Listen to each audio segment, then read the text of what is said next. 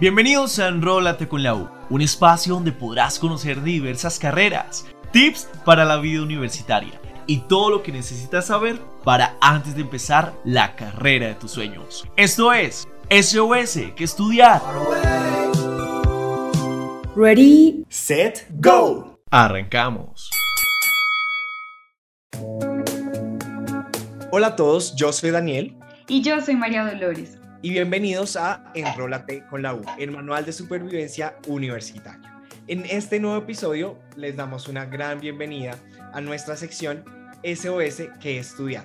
En el capítulo de hoy vamos a hablar sobre mitos y verdades del programa de jurisprudencia, que es como le decimos a la carrera de derecho en nuestra universidad.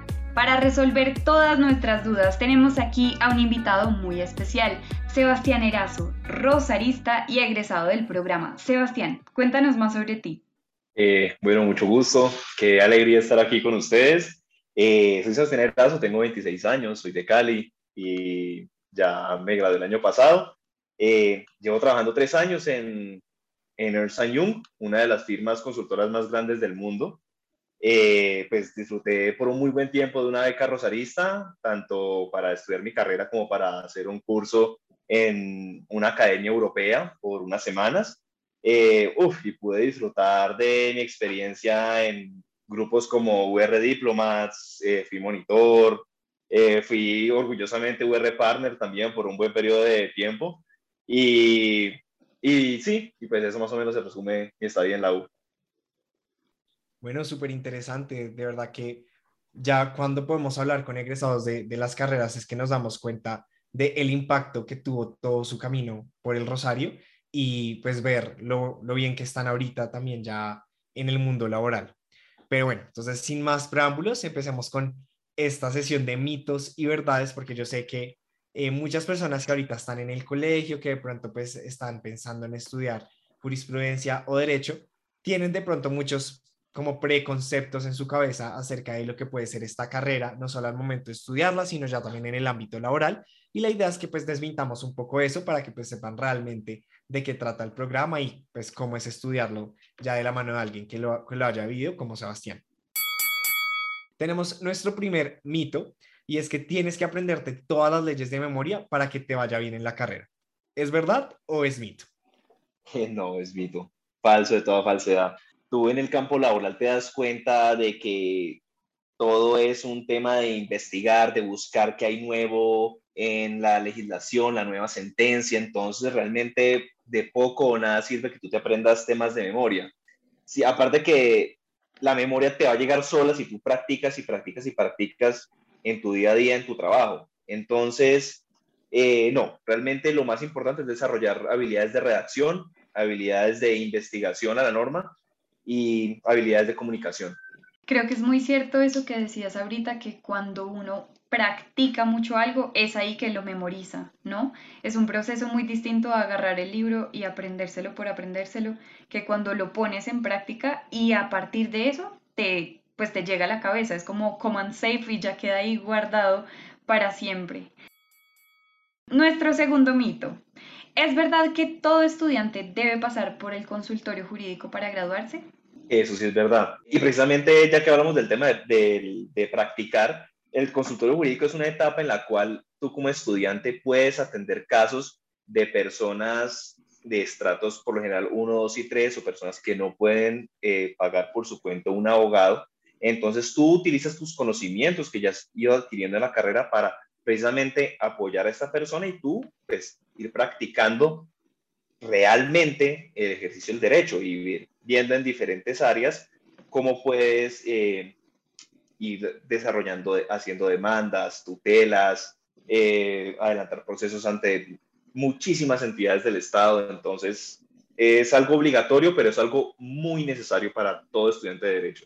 Bueno, eso está súper interesante y creo que también se alinea mucho a, uno de los grandes diferenciales que, que tenemos como universidad y es precisamente poder tener estos espacios donde llevemos el aprendizaje como a un ámbito mucho más práctico, ¿no? Que pues, en el programa de jurisprudencia y también en los diferentes pregrados que, ofrece la universidad.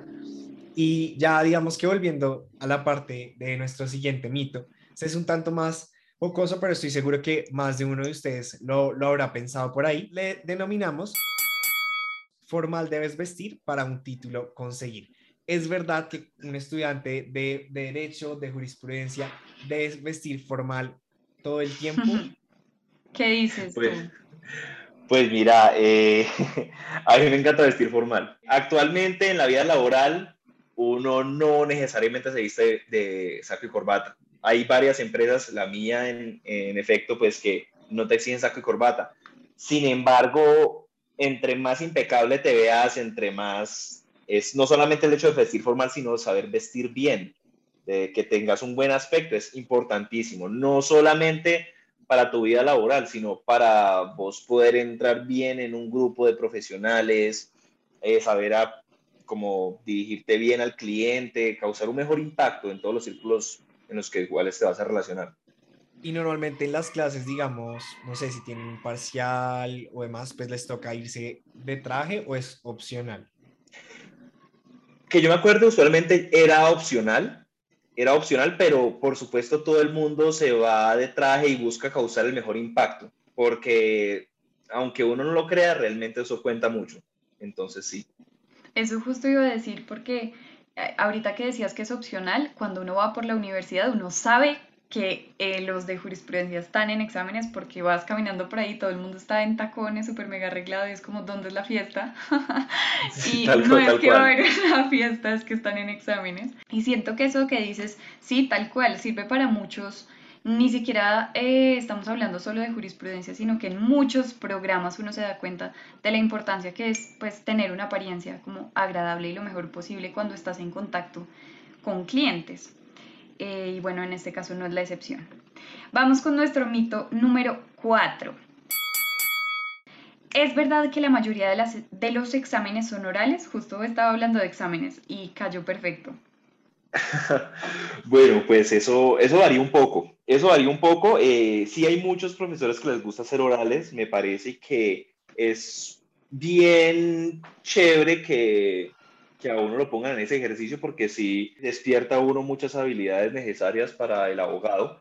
Pero realmente, digamos, algo muy positivo de la universidad es que no todos los profesores tienen que guiarse por una misma metodología. Hay una libertad de cátedra que le permite al profesor hacer exámenes con pregunta abierta, escritos o selección múltiple o exámenes orales o mandar trabajos. Y entonces uno como estudiante lo que hace usualmente es que cuando va a meter el horario averigua qué tipo de, pro- cómo dicta la cátedra cada profesor y según eso es que uno escoge el profesor, de manera que tú puedes reforzar las habilidades que a ti te faltan o potencializar para las, en aquellas que ya eres bueno y aquellas que te gustan. Entonces, sí, a veces son orales.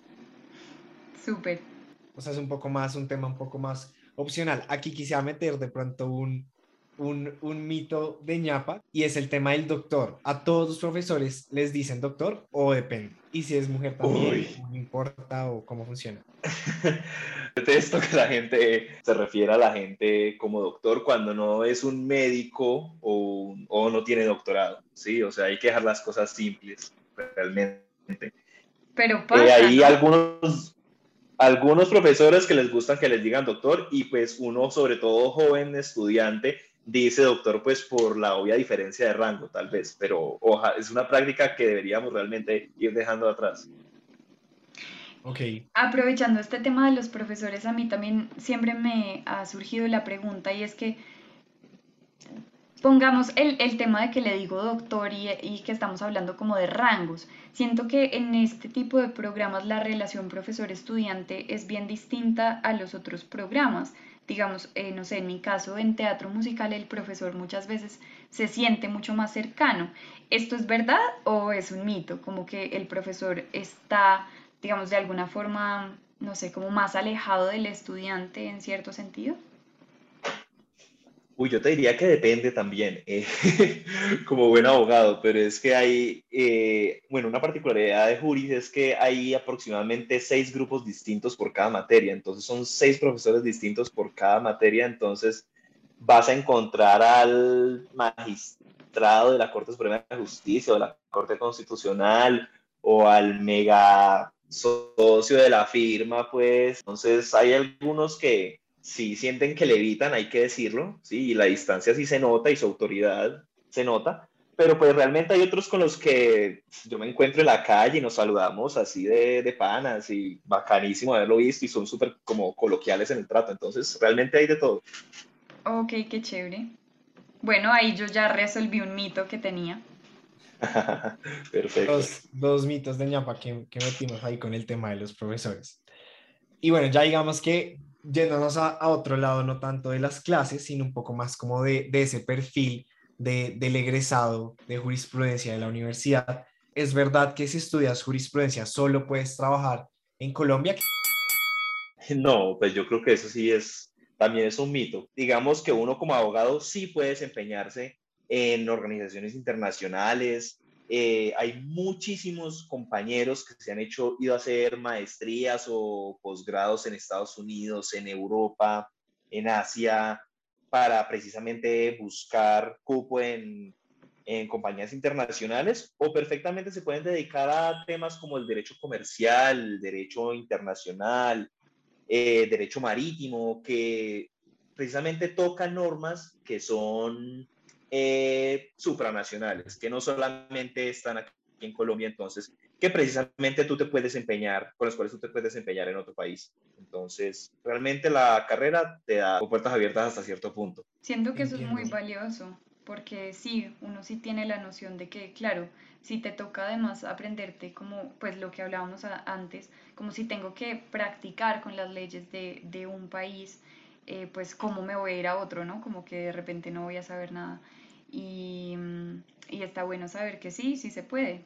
Eh, sí, tengo una buena amiga que ahora está trabajando con las Naciones Unidas en Ginebra, Suiza, después precisamente de hacer su posgrado en Suiza, el cual precisamente obtuvo por, digamos, los contactos que ella logró obtener a lo largo de su carrera. También tengo otra compañera que en este momento está trabajando en la, en, en la OEA, en un departamento con Estados Unidos. Entonces, sí, eh, sí, los casos los hay, definitivamente.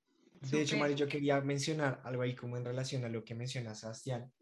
Y es que incluso en nuestro programa tuvimos un, un episodio de internacionalización con una estudiante de- del programa de jurisprudencia que hizo un intercambio en Corea del Sur sobre derecho comercial, eh, per- perdón, derecho internacional, que me pareció súper interesante cuando vino y nos contó, porque pues mucha gente dirá como no, pero pues si las leyes son diferentes en otro país, entonces tampoco poder hacer intercambios en la carrera o uno puede tener como una experiencia internacional y pues realmente creo que es todo lo contrario, o sea, muchos estudiantes pueden lograr hacer su intercambio e incluso también tienen opción de hacer doble titulación, que es como poder obtener un título de otro país mientras pues también reciben el título, el título del Rosario. Y ya en términos como finales, sí tendría como un último mito que quisiera que nos, que nos contaras. ¿Es verdad de pronto que en la universidad existe una sala de audiencias donde practican casos?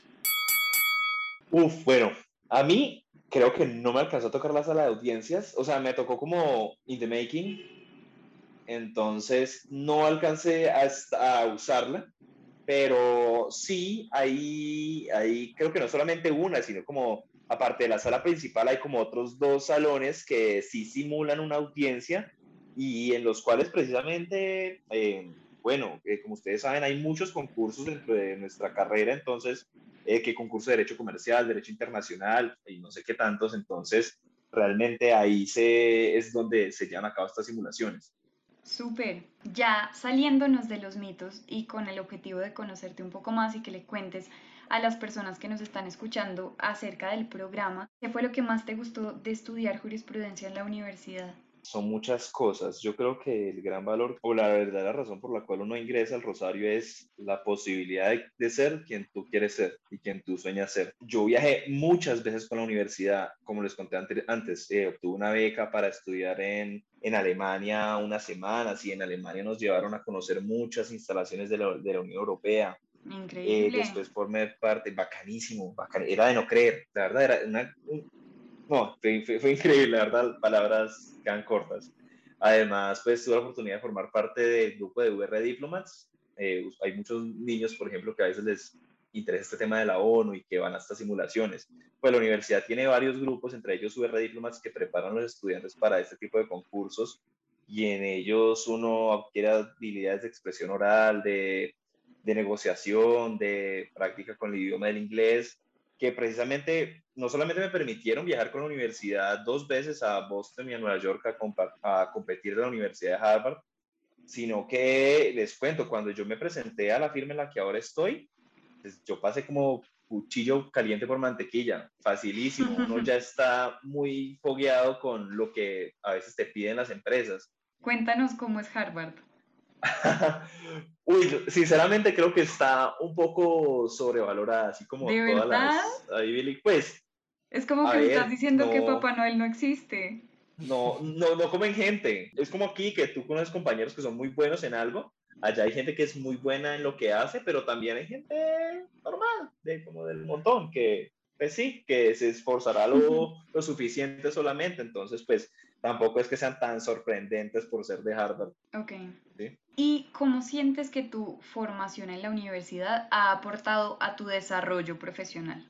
Yo creo que se va por el lado de uno poder desarrollar más habilidades. O sea, como realmente si tú quieres un título de abogado y únicamente asistir a las clases, tal vez el Rosario no es para ti. Porque, el, porque va a estar invirtiendo dinero y tiempo y esfuerzo en algo que te puede dar mucho más. Entonces hay una cantidad de becas que no se imaginan, la posibilidad de hacer intercambios de doble titulación, doble programa. Bueno, realmente la posibilidad de yo, por ejemplo, trabajar como partner antes y poder practicar estas habilidades, la posibilidad de yo ser monitor y reafirmar mis conocimientos justo en seguridad social, que es un área en la cual yo actualmente manejo todos los días, eh, me ha permitido estar realmente muy, muy preparado. Súper. Pues gracias, gracias por contarnos toda tu experiencia, gracias por resolvernos esos mitos que, que seguro no solo los teníamos Dani y yo, sino muchos de ustedes que nos están escuchando. eh, alguna vez les había pasado por la cabeza estas cosas que preguntamos hoy y ya resolvimos, tenemos la verdad sobre estos asuntos, así que gracias por compartir este espacio con nosotros.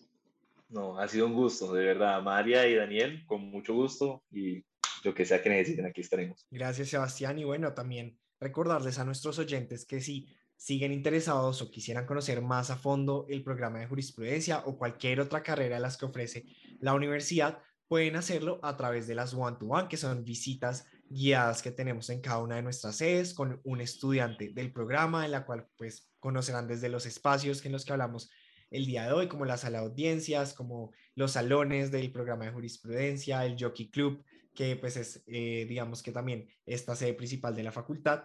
Y pues para también agendarla, la pueden agendar a través de nuestras redes sociales, que se la recuerdo, estamos en Instagram y TikTok como arroba UR Social y también estamos en Facebook como UR Family.